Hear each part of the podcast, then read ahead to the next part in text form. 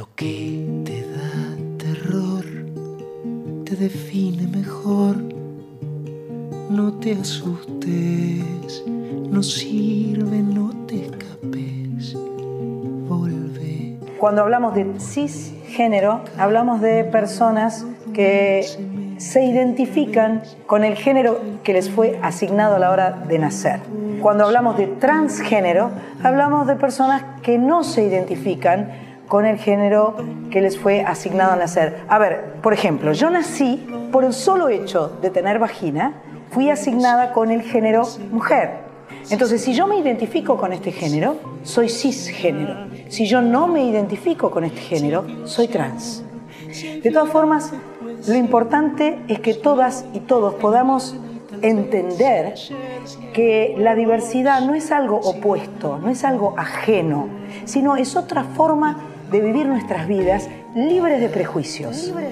Cuando yo comencé a travestirme en la adolescencia, mi papá puso una maldición sobre mí y me dijo que un día iban a llegar a mi casa, iban a tocar la puerta y le iban a dar la noticia de que me habían encontrado muerta, tirada en una zanja porque el único trabajo al que yo podía aspirar siendo travesti era a tener eh, sexo con hombres por dinero y que me iba a morir sola.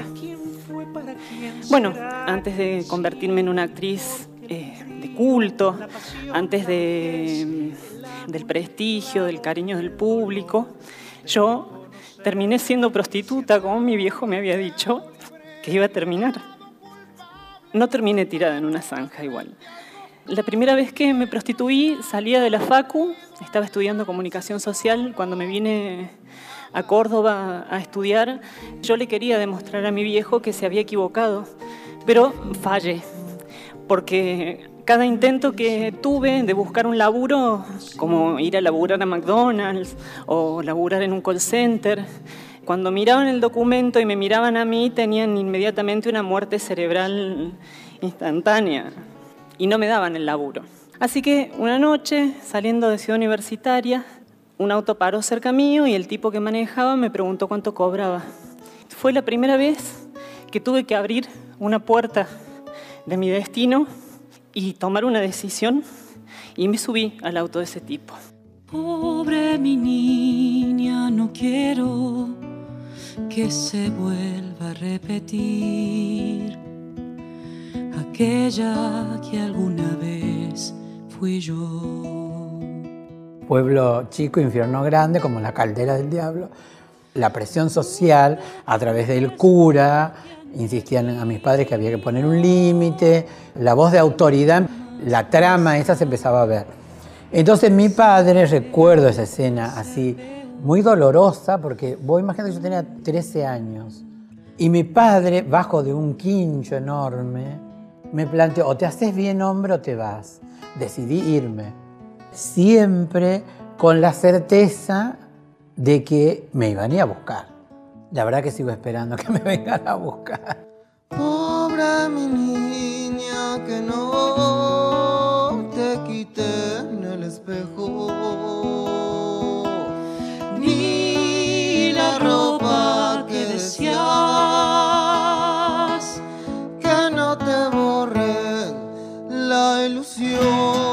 ¿Por qué mi mamá no me defendió? Y son preguntas que a la infancia todavía no le podemos responder, ¿no? ¿Por qué mamá a los 13 años, si yo quiero ser mujer traba, eh, me tira a la calle? O permite que, en realidad permite que papá me tire a la calle, ¿no? ¿Por qué me abandonan? ¿Por qué no me cuidan? ¿Por qué en Plaza 11, en Miserere, en las rutas de Chaco, de Salta? ¿Por qué? ¿Por qué? ¿Por qué? Bueno, mi infancia viviendo en, extrema pobreza, digamos, ¿no? Eh, con una familia que de repente me trajeron a los nueve meses, yo nacida en Tucumán, ¿no?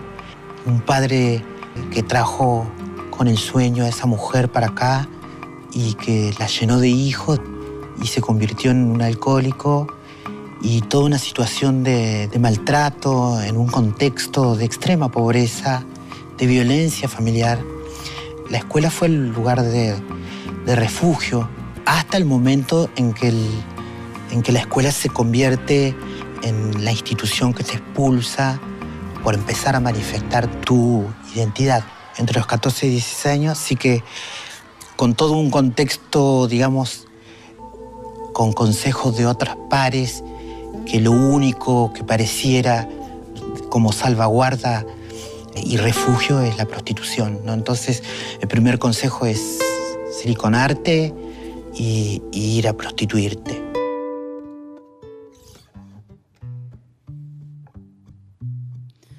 Duerme, dulce guagua entre los brazos. Que estoy tejiendo un mañana, nido de caña y junco. De todos los colores y los abrazos. Cuando yo hablo de abrazo, instantáneamente pienso en el desabrazo como hecho político, ¿no? Porque nosotras somos una comunidad que somos expulsadas de esos hogares. Cuando vos decís, no soy esto, quiero ser esto, lo que te espera inmediatamente es la calle. ¿No? Entonces, quiero decir, a nosotros nos echan papás y mamás heterosexuales, no nos echan otras travestis, ¿no? De casa. Y tenemos entre los 9 y los 12 años, es el promedio en que habitamos la, la calle y es la edad donde desde nuestros cuerpecitos negociamos con ese mundo adulto para comer o tener un lugar para dormir la noche. Esa es la realidad travesti trans de quien no está acobijada en su casa. Entonces hablo de un mundo fracasado, pero también de un mundo necio que nos consume a esa edad. Después la gente la agarra, como no, eh, se rasga la vestidura cuando hablamos, por ejemplo, de prostitución infantil, todo eso.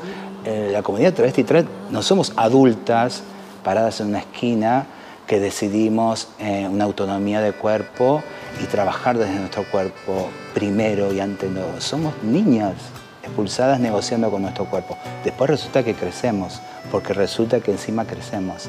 Y, entonces ahí parece que recién la moralidad eh, doble de esta sociedad nos mira y nos dice, ah, pero está mal que estén en la zona roja, está mal que habiten eh, de esa forma sus cuerpos, ahí está mal, pero eh, se desentiende de todo lo que ha hecho antes con esas infancias.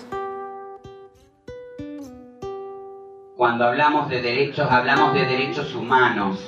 Y me pregunto, ¿por qué la Convención Interamericana de Niños, Niñas y Adolescentes no estuvo protegiéndome cuando tuve que salir de la escuela entre la preadolescencia y la adolescencia?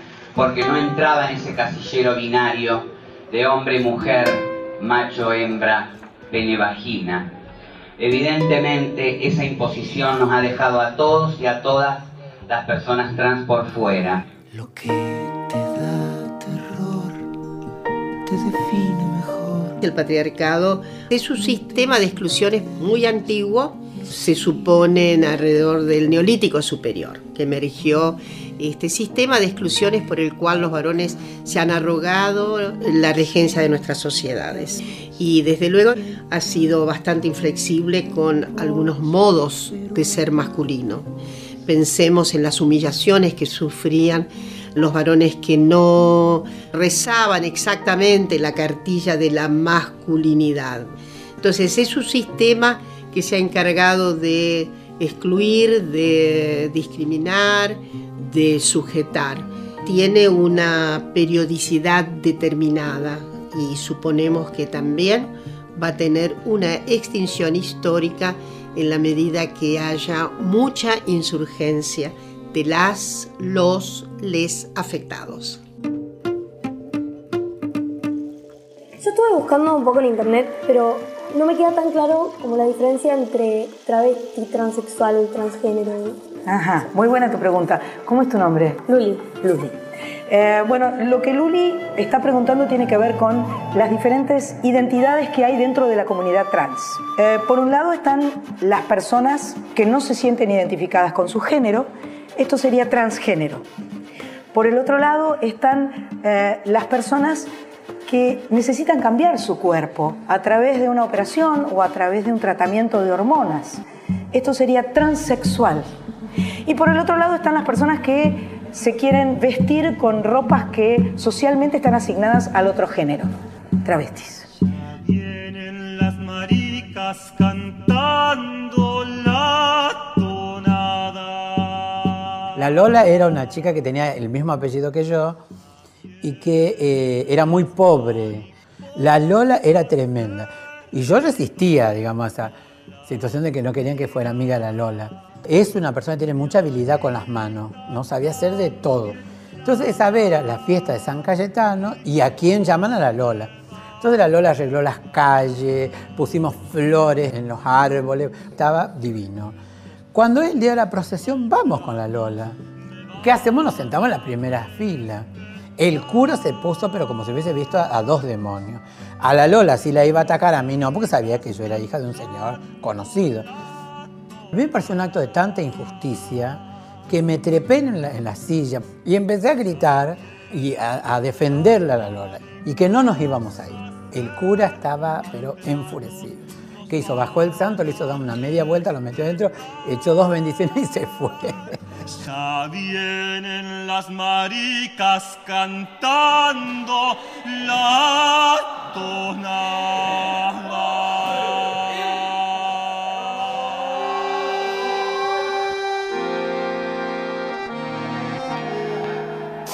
Yo no estaría acá ni hubiera, me hubiera convertido en la actriz en la que me convertí, porque hubiera terminado tirada en una zanja, muerta, como me dijo mi viejo, si Cleopatra una noche no hubiera visto como dos pibes que me contrataron, que salieron de bailar de Nueva Córdoba, me subieron a un auto y cuando se dieron cuenta de que era travesti me empezaron a cagar a trompadas.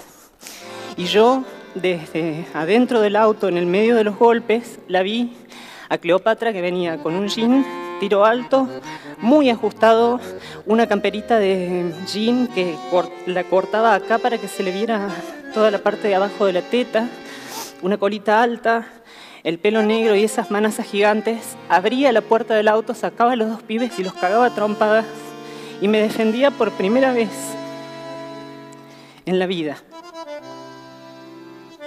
Alguien, ni siquiera mis viejos, ni mis amigos, ni mis hermanos, ella me rescató de la muerte esa noche.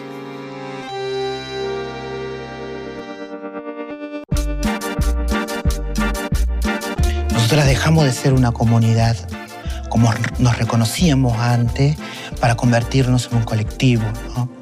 Y nos convertimos en un colectivo a partir de que empezamos a reconocer de que éramos sujetas que vivíamos en extrema opresión y empezamos a, hacer una mirada crítica de esa realidad y a partir de esa mirada empezar a transformarla cuando empezás a transformarte vos, empezás a ver cómo también alrededor van transformándose otros, cómo repercute también en tu amiga, en tu compañera, en tu hermana, con esa especificidad que tiene vivir en el conurbano, ¿no?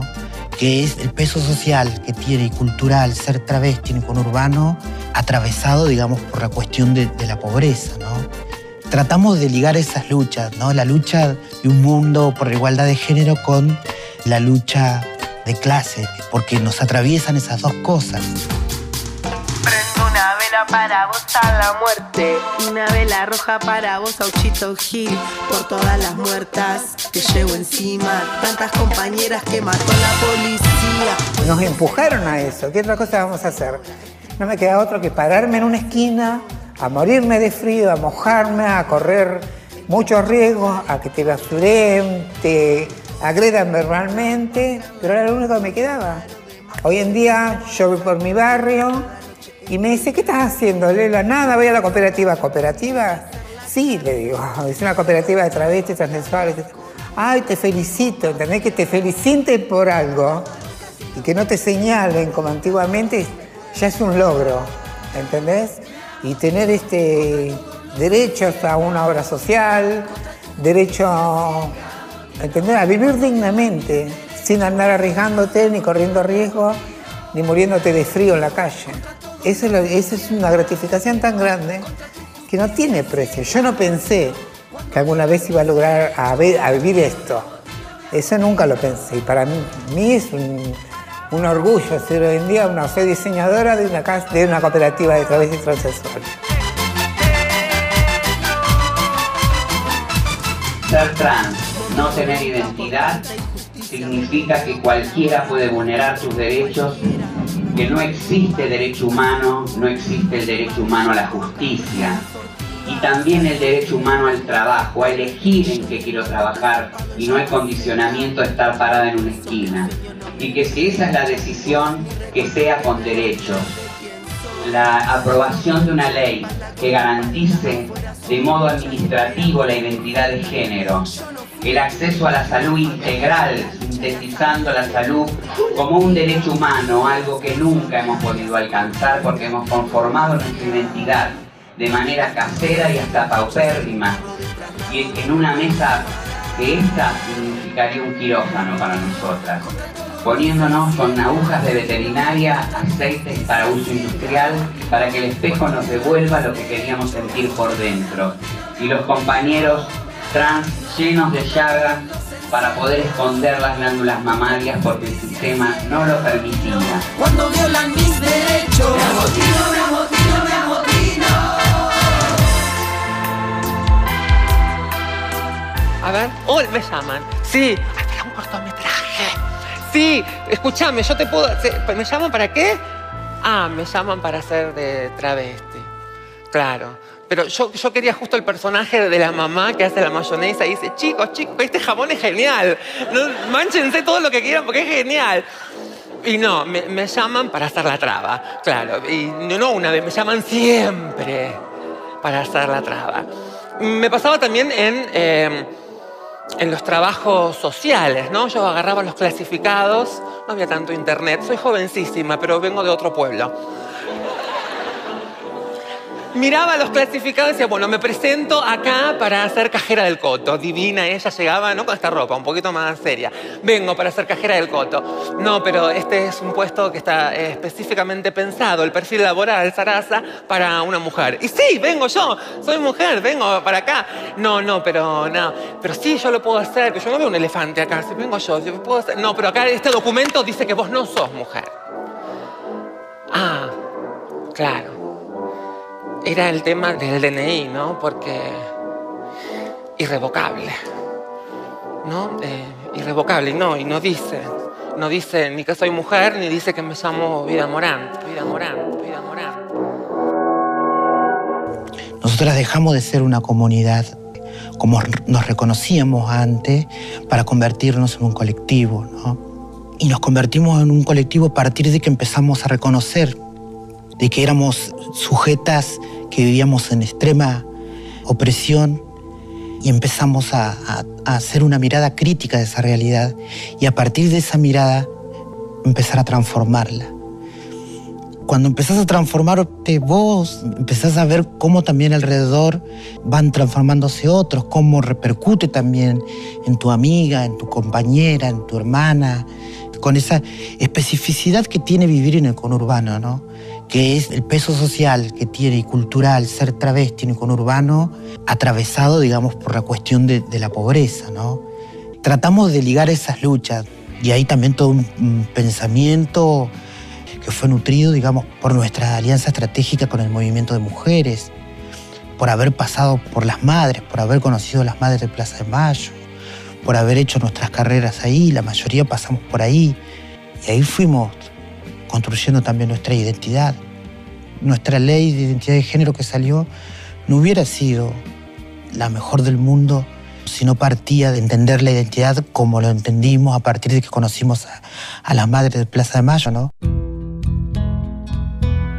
En la época que nosotras estábamos en la calle y que también éramos perseguidas, eran perseguidas nuestras amigas lesbianas, gay, las feministas, eran maltratadas también permanentemente.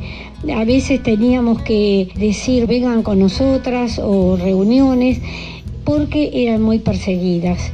Así que toda esta historia sigue, esta historia necesita que estemos todos juntos y que cuando pedimos que se abran los archivos es porque nos abarca a todos y todos de toda la época del terrorismo de Estado.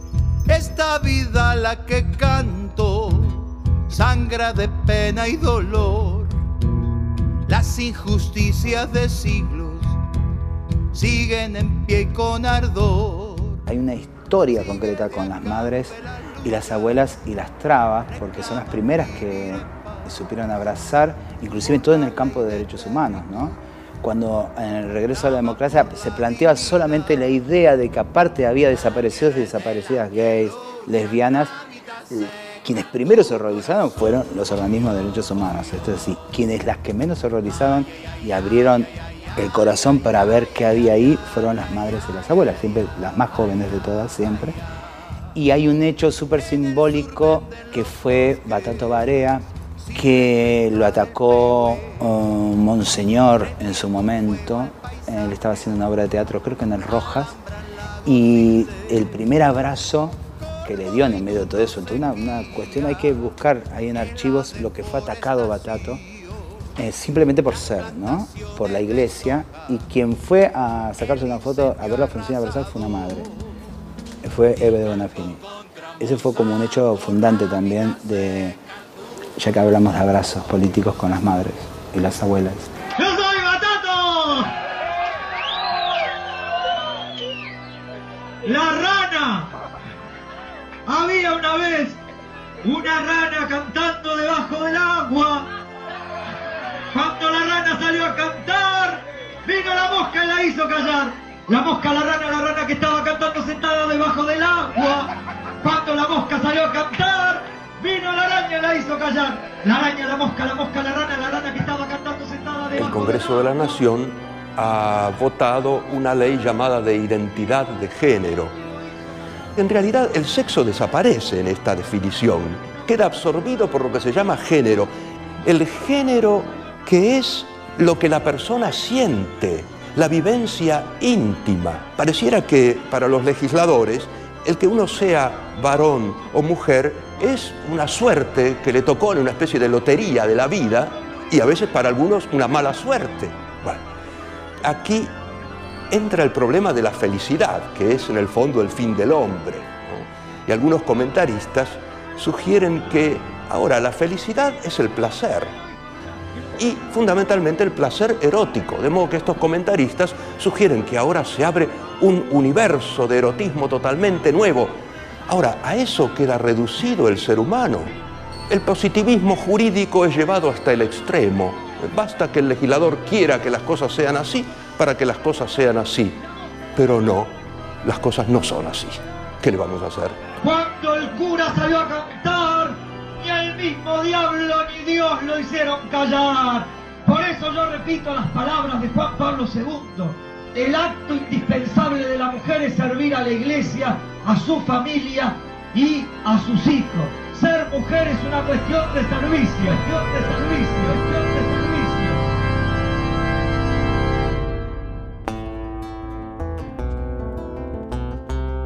Yo amo ser travesti.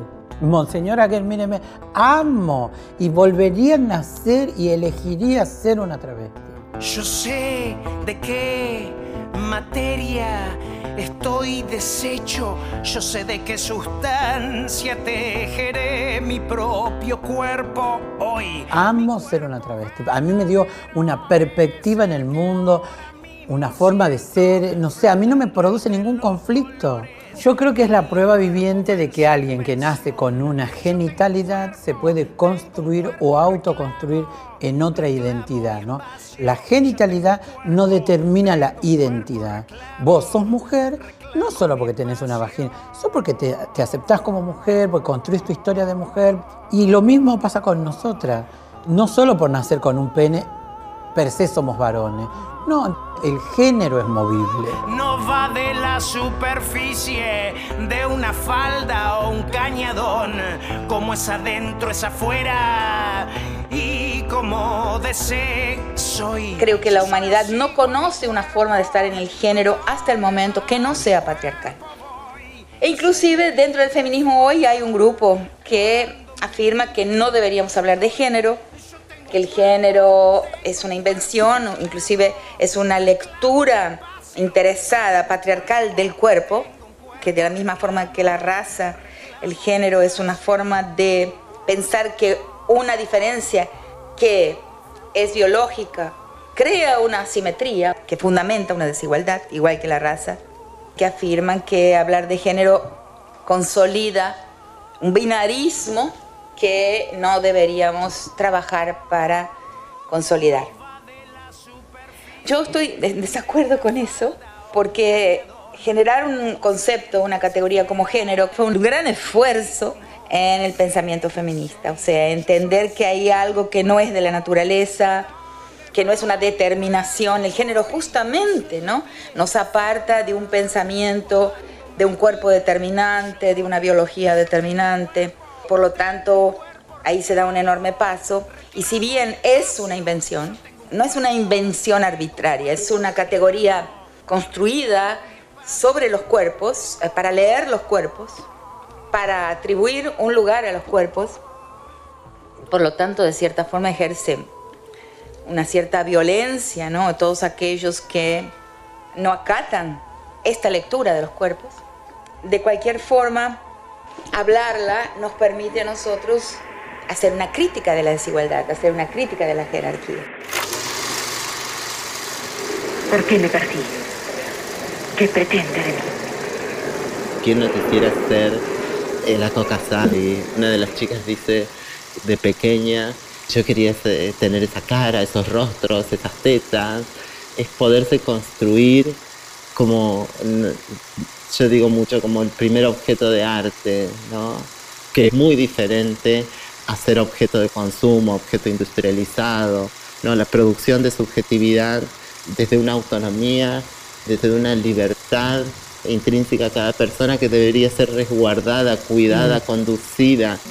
No importa nada dije alguna vez a mis amigas, ¿ustedes creen que yo prendo con los invisibles que se prenden eh, la peluca mi identidad? Digo, mi identidad está más allá de esto y, también tiene que ver con que puedo deconstruir las formas de ser mujer, de ser traba, de pararme en el mundo y además verme sensual. No me hables de inclusión Cortala, dije, carajo. No seré lo raro en tu edad. Yo me valgo por mí misma. Yo pertenezco a Futuro Trans, que es una organización que, que hace 20 años, desde que nos conocemos con Marlene, andamos enredadas en la praxis también de ese activismo travesti trans pero creo que como nunca en el último tiempo entendí la idea de ese futuro trans, ¿no? A medida que se va cayendo todo lo otro, que yo me gusta hablar del fracaso de un sistema, sobre todo porque cuando nos pensamos a las personas travestis trans, eh, siempre las suponemos como una novedad, ¿no? Creo que inclusive desde las buenas voluntades nos piensa como, bueno, ahora resulta que también puede ser de manera y nos quitan el enorme privilegio de sentirnos milenarias, porque nosotras ya estábamos antes de que viniera el conquistador. No nos llamábamos trabas, porque traba fue un insulto. Nosotras se apoderamos del insulto y nos paramos frente al enemigo y le decimos, sí, soy traba, sí soy cabecita negra, sí soy... Todos los insultos, no sé, soy villera y me empodero en eso que soy, ¿no? Que empezó siendo tu insulto, que empezó siendo inclusive el régimen donde vos me apartás, me quitas derechos, no me ves, me perseguís, me matás. ¿no? Pero nosotras ya estábamos antes de que el conquistador llegara con la exclusividad, inclusive de una heterosexualidad obligatoria.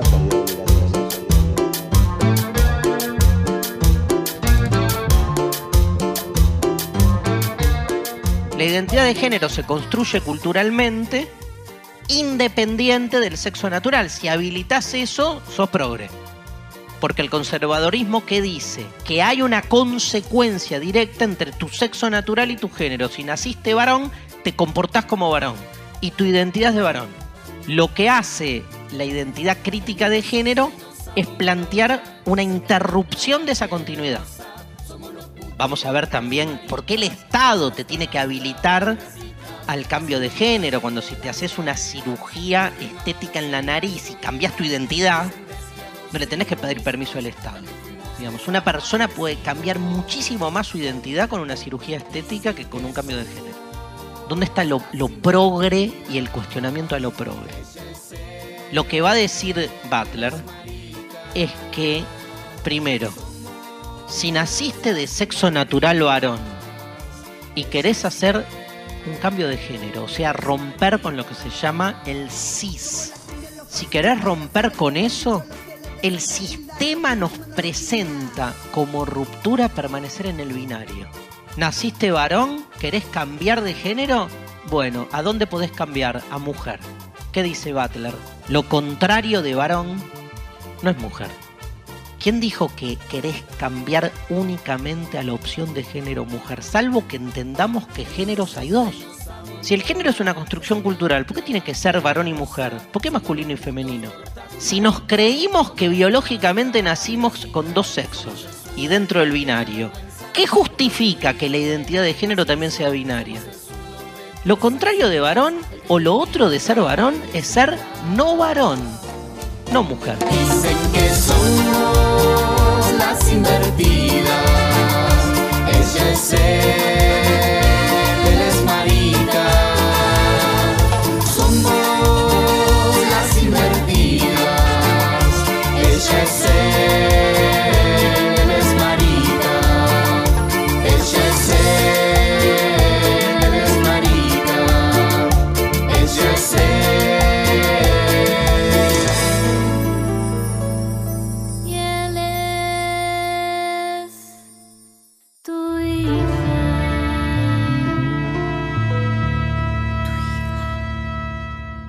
El goce de la ciudadanía plena para nosotras significa esa igualdad, ese piso de igualdad de ciudadanía que nos va a permitir ser sujetas plenas, sujetos plenos de derecho. Algo que para todos estos años de lucha solo el Estado nos demostró que habían tenido tiempo de sentarse en los recintos a realizar herramientas para que las fuerzas de seguridad solo apliquen tortura, persecución y violación sistemática de derechos humanos. Fueron muchos los años de lucha para terminar con todas esas herramientas. No pueden existir más códigos de falta que nos persigan y nos criminalicen por la vestimenta contraria a nuestro sexo, porque nos vestimos como nos sentimos por dentro y somos leídas como nos manifestamos porque simplemente expresamos lo que sentimos. Y si hubiera podido elegir, no hubiera elegido ser discriminada. Pero sentí muy fuerte la expresión del género y así lo manifesté. Y por suerte me saqué una gran mochila, que era la mochila de cumplir con las pautas sociales y no ser feliz.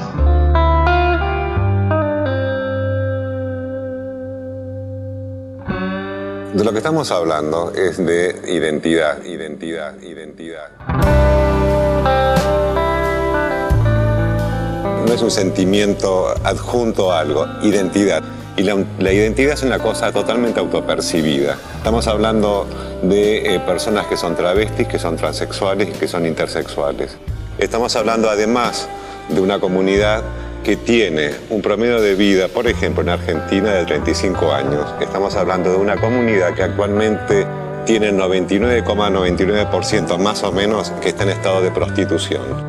Y estamos hablando de personas que tienen una identidad de género que no va a depender ni de usted, ni del debate, ni de su papá, ni de su mamá. Es un diálogo que tenemos nosotros con nosotros mismos, de cuál es nuestra orientación sexual y cuál es nuestra identidad de género.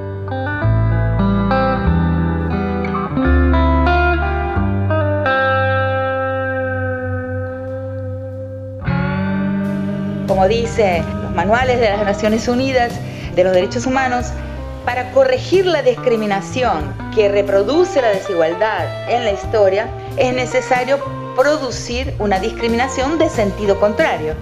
Esa discriminación de sentido contrario se llama discriminación positiva y de esa forma, mediante los derechos humanos, mediante las políticas públicas, ir produciendo equidad, ir corrigiendo las desventajas existentes.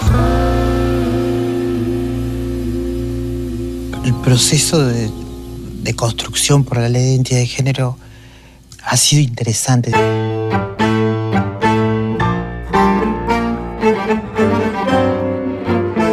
Quizás no, no ha tenido el impacto que se merecía, y el debate no ha sido, a mi entender, lo suficientemente largo como lo fue sí el del matrimonio igualitario. Hay un- una diferencia que quiero hacer, a pesar de que son dos leyes muy importantes. Una es una, una ley que es una extensión de un derecho civil asimilable esta al derecho liberal porque está en juego, digamos, la herencia, ¿no? Y la otra es una ley de derechos humanos porque está en juego la vida, en este caso, la vida de miles de travestis que mueren por causas que podrían haber sido evitables. Se para en tres ejes esenciales que es la no discriminación, la despatologización y no tenés que pasar por un proceso de judicialización, ni ir al médico, ni que una serie de expertos te diga que vos sos quien realmente decís ser, ¿no? Este es el momento en, en que hay que resarcir el daño, repararlo, digamos. Décadas de discriminación y dolor marcan la lucha por conquistar derechos de las características de los que vamos a sancionar hoy. Desde junio del 69, en el bar Stonewall Inn en, en Nueva York, que personas trans, en conjunto con gays, lesbianas y bisexuales, se decidieron a enfrentar el acoso y la discriminación policial, arranca una lucha por los derechos que debiéramos haber tenido que tomar todos como bandera y empujarlas como tales. Un punto de partida de la lucha por los derechos de gays, lesbianas, bisexuales y trans. La International Lesbian and Gays Association, ILGA, como la conocimos en Argentina, dice que en América y el Caribe hay 11 países que todavía penalizan la homosexualidad. Pero debo aclarar que en el resto de los países continúan rigiendo conductas que excluyen la orientación sexual no heterosexual. Si a eso lo enancamos con la lucha de Naciones Unidas y tantos que han luchado por este tipo de derechos, Naciones Unidas digo porque esa reunión que hicieron en noviembre del 2006 en Yogyakarta, donde 29 especialistas en derechos humanos y derecho internacional logran definir toda una política respecto de los derechos, específicamente en el marco de los derechos humanos que le corresponden a gays, lesbianas, bisexuales y trans, estamos en la definición de esos 29 principios que si bien no son oficialmente un estándar internacional, se toman como tales por Naciones Unidas y por la mayoría de los países que estamos realizando importantes avances en el campo de la ampliación de derechos, donde se da una fundamental reparación en nuestra vida democrática de los ciudadanos del país que han visto vulnerados sistemáticamente los mismos. Creo, presidente, que con este proyecto el Estado argentino da un gran paso en el reconocimiento de la dignidad intrínseca de los propios ciudadanos y esta es una conquista significativa en el marco de la propia comunidad. Estas son las leyes del coraje, arrancadas con coraje, con lucha, con participación. Por eso esta ley es una ley que sienta un precedente para el mundo y no estamos exagerando, solamente Uruguay y México tienen leyes de estas características. Es el primer paso de vital importancia para empezar a revertir esta realidad de discriminación y violación constante de los derechos humanos por razones de identidad de género. En primer lugar, valorizar este Senado y al Congreso Nacional, eh, que ha estado a la altura de igualar derechos, de permitir a la gente intentar ser más feliz. Y me parece que esta norma es reparadora, como lo fue la ley de matrimonio igualitario.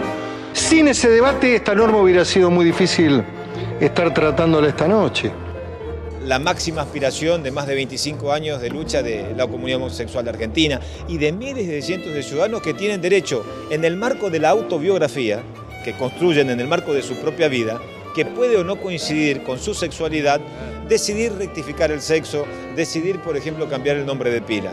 Esto marca también el funcionamiento de una clase política que puede ponerse de acuerdo y puede trabajar por aquellas cuestiones que hacen al conjunto de la población, a veces con grandes consensos, a veces con debates intensos, profundos, difíciles, y a veces esos debates, como en estos dos casos, ha llevado a un fuerte consenso.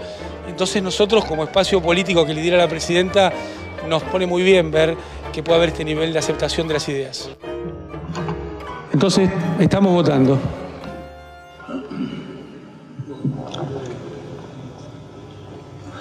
Resultan 55 votos afirmativos, una abstención y además las abstenciones en particular de la senadora Estensoro y del senador Pérez Alcina. Bueno, obteniendo la media sanción de esta Cámara se convierte en ley. Hoy es un día de inmensa reparación. Me bendigo yo mismo. Estamos marcando rumbos no solamente en la región, sino en el mundo. El otro día leía que en Francia estaban por aprobar también la ley de matrimonio igualitario y me sentí muy orgullosa de, de ser vanguardia. No creo en la tolerancia. Tolerar es como que te aguanto porque no tengo otro remedio. Yo quiero hablar. Yo quiero hablar. Yo quiero hablar de la igualdad. Quiero hablar de la igualdad. Quiero hablar de todos ustedes que hoy van a tener los mismos derechos que tuve yo desde el día que nací y que tuvieron tantos millones de argentinos desde el día que nacieron. Y esta es la sociedad que queremos, una sociedad de reparación por todo lo que tuvieron que pasar hasta llegar a este momento. Todavía nos falta mucho para otras igualdades, igualdades sociales, pero que te nieguen la igualdad de tu elección de vida, de tu elección sexual, de tu sentimiento como hombre, como mujer. Esto de querer presentar estas situaciones que hoy estamos reconociendo con rango legal, le estamos dando estándar de igualdad, estándar de legalidad, no son nuevas, vienen con la historia de la humanidad misma. Y es hora de que aceptemos que la realidad no es como nos gusta que fuera, a mí si pienso de una manera o al otro si piensa de otro, sino que la realidad es como es. Acá hay múltiples organizaciones de hombres, de mujeres argentinos que han luchado por el matrimonio igualitario, por la igualdad de género, en fin, por todo lo que hace a reparar igualdad y que van a seguir luchando por seguir ampliando derechos en esta Argentina que sigue creciendo. Y en todo caso, perdón por haber esperado tanto. Bendito es mi fruto. Bendito es mi amor. Bendito mis sueños que supe conseguir.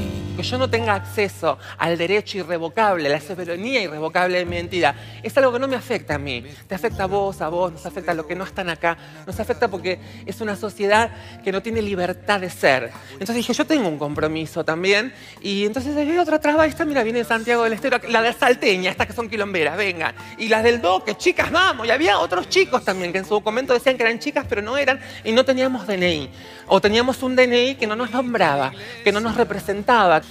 Nos empezamos a reunir y empezamos a crear un proyecto. Empezamos a soñar con la posibilidad de que el Estado se hiciera cargo de esto, que era un derecho, ¿sí?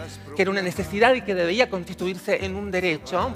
Y empezamos a elaborar un proyecto, un grupo por acá, otro grupo por allá, después nos agarramos las pelas, no, tu proyecto es mejor.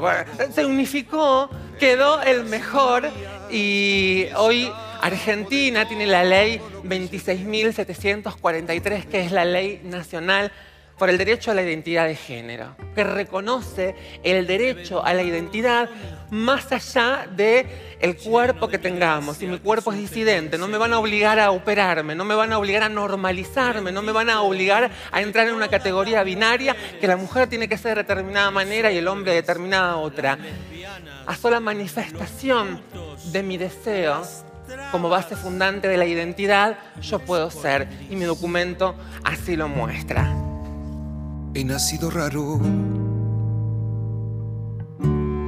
y raro viviré. El Estado tiene mucho que ver en la provisión de políticas públicas equitativas que efectivamente eh, den garantías plenas de igualdad de oportunidades a mujeres, varones y en general a las otredades sexogenéricas. Pero desde luego la sociedad civil tiene muchísimo que hacer. Muy difícil que el Estado ingrese a los hogares con prédicas antipatriarcales y ponga exigencias de que eh, niñas y niños tienen que actuar en una misma posibilidad sin diferenciar las funciones. Pero es mucho más lo que se puede hacer, desde luego, desde el punto de vista de la intervención del Estado en materia de reforma curricular intensa en todo el sistema educativo.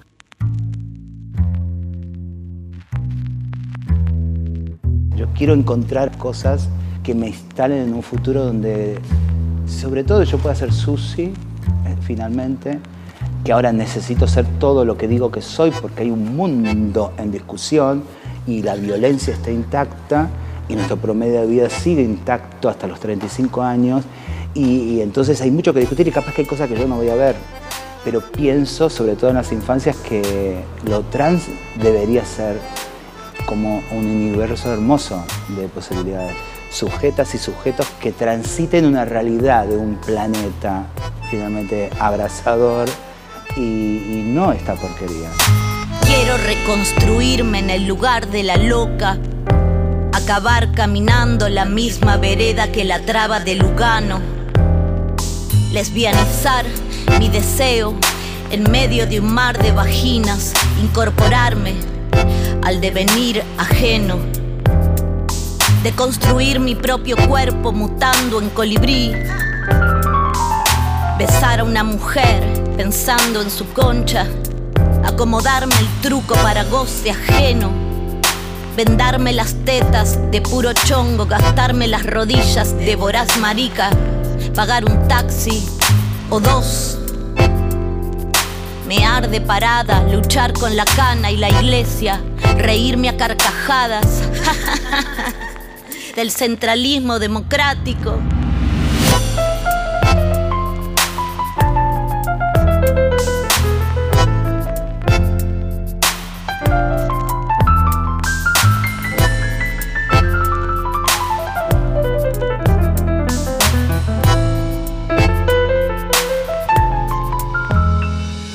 Abortar, sí, abortar. Pelear una idea con las uñas pintadas, fistear un culo de marica, cogerme a un casado con dos tetas bien puestas, criar un niño y una niña y una niñe, casarme de blanco en boda planeada, mostrar un DNI con mi nombre, tomar de la mano a quien yo amo, escribir nuestra historia, honrar la palabra, la palabra, honrar la palabra. Contenidos y memoria histórica. Radio Nacional.